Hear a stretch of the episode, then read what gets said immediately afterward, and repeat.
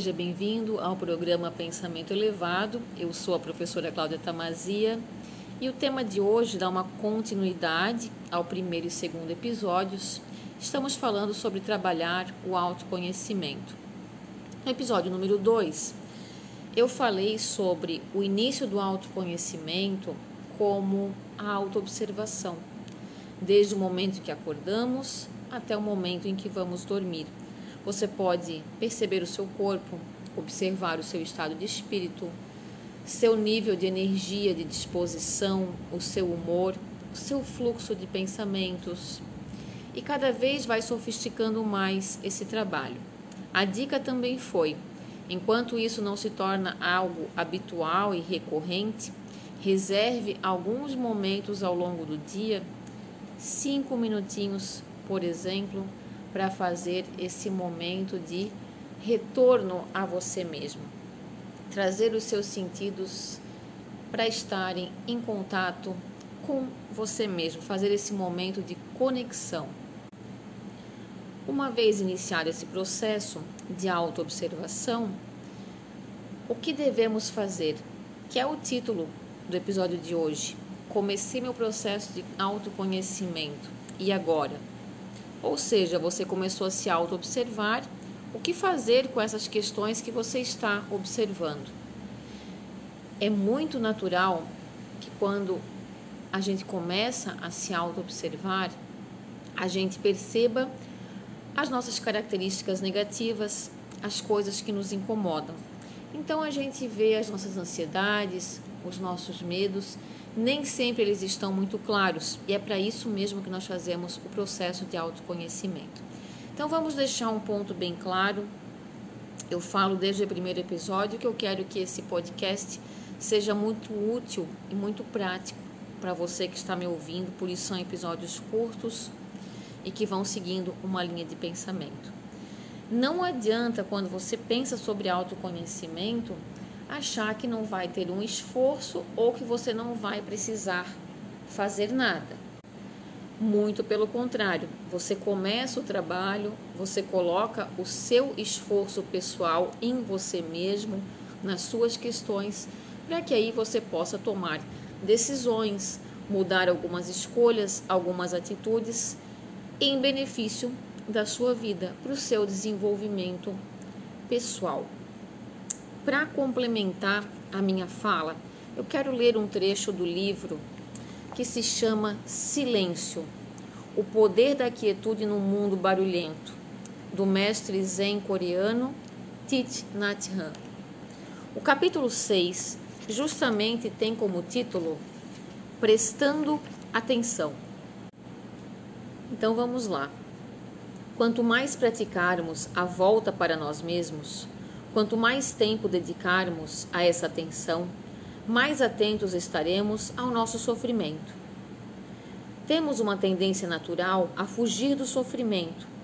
Porém, na ausência de sofrimento, não poderíamos nos desenvolver completamente como seres humanos.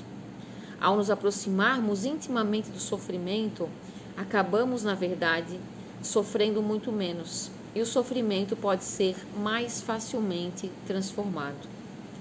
Porém, se decidirmos continuar fugindo do sofrimento, ele se perpetuará. Se nunca sofremos, não existe base nem ímpeto para desenvolvermos a compreensão e a compaixão. O sofrimento é muito importante. Devemos aprender a reconhecer e até aceitar o sofrimento, pois estarmos atentos a ele nos ajuda a crescer. Muitas vezes evitamos o silêncio, a introspecção, acreditando que dessa forma evitaremos o sofrimento. Porém, na realidade, reservar um tempo de silêncio para regressarmos a nós mesmos com consciência é a única maneira de ajudar a curar nosso sofrimento. Então vamos a algo que acontece na realidade, na prática. Todos nós temos algum nível de ansiedade, angústia, sofrimento, algo que nos preocupa, que nos incomoda. Ninguém é tão bem resolvido assim que vive flutuando sobre as nuvens. Nossa vida tem altos e baixos, tem preocupações, os problemas surgem quando nós me menos esperamos. Até aí tudo bem. Quando nós sabemos qual é o problema, é mais fácil encontrar a solução. Quando a gente sabe qual é a causa do problema, talvez a gente possa trabalhar essa questão antes mesmo que ela se torne um problema. Mas o mais usual é que as pessoas já cheguem em alguns estados de tristeza, depressão, ansiedade, pânico, algumas coisas já somatizadas no seu corpo em forma de desequilíbrios, até mesmo de doenças, sem saber exatamente o que está acontecendo, sem saber as causas. O que eu mais ouço das pessoas nesse estado é: eu me sinto perdido, eu sinto medo, eu sou super ansioso, eu sou agitado. E quando eu pergunto por quê, a pessoa não sabe responder exatamente onde estão esses pontos, como eles surgem, quais são as causas desse problema. A única coisa que elas querem é se livrar desse sofrimento. Porém, se nós não conhecemos o nosso sofrimento, nós não temos como nos livrar dele. E aí não adianta, não adianta mesmo nós procurarmos os livros de autoajuda, as palestras, as falas bonitas ou aquela, aquela técnica moderna de só ficar pronunciando palavras positivas, tentar encher nossa cabeça com momentos de entretenimento, com coisas bonitas, com meditação de visualização positiva. Essas técnicas, elas são positivas até certo ponto, como um paliativo, como um alívio. Porém, elas não vão conseguir fazer as transformações profundas e necessárias, porque todo o nosso processo de transformação e cura, ele envolve a necessidade de identificação, ressignificação e mudança de atitude, de comportamento, mudança interior. Um processo que leva tempo, exige grande esforço.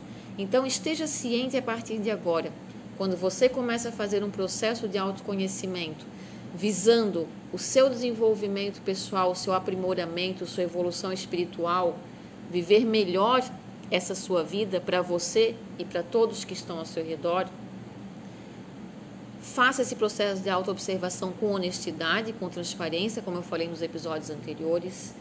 E quando você começa a se reconhecer, reconheça as suas características negativas, olhe para os seus estados de sofrimento com atenção, com carinho, continue fazendo as suas anotações.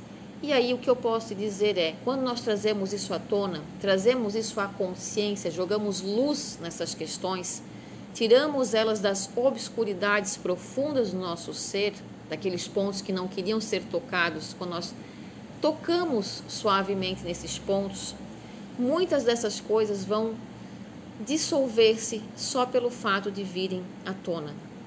Algumas delas vão ser coisas tranquilas que quando nós examinarmos, nós vamos ver que nós temos já estrutura, nós temos o que é necessário para elaborar, para trabalhar com isso e elas poderão ser resolvidas com facilidade. Às vezes a gente até vê que não eram coisas tão importantes assim, já ficaram no passado, é só um processo de ressignificar essas coisas, esses pensamentos, essas emoções. E vão ter aquelas outras que são mais delicadas, que precisam de uma atenção maior, de mais tempo. E aí, essas sim, nós vamos estar mais conscientes, mais esclarecidos, até mesmo para buscar a ajuda profissional. Isso vai facilitar o processo e vai também acelerar o seu processo de transformação e de cura e assim nós vamos aprofundar cada vez mais o caminho do autoconhecimento, o nosso caminho, a nossa caminhada de evolução pessoal. Eu espero que esse conteúdo seja benéfico para você, que o restante do seu dia, da sua noite seja tranquilo, seja proveitoso, que você esteja bem, que você esteja em paz.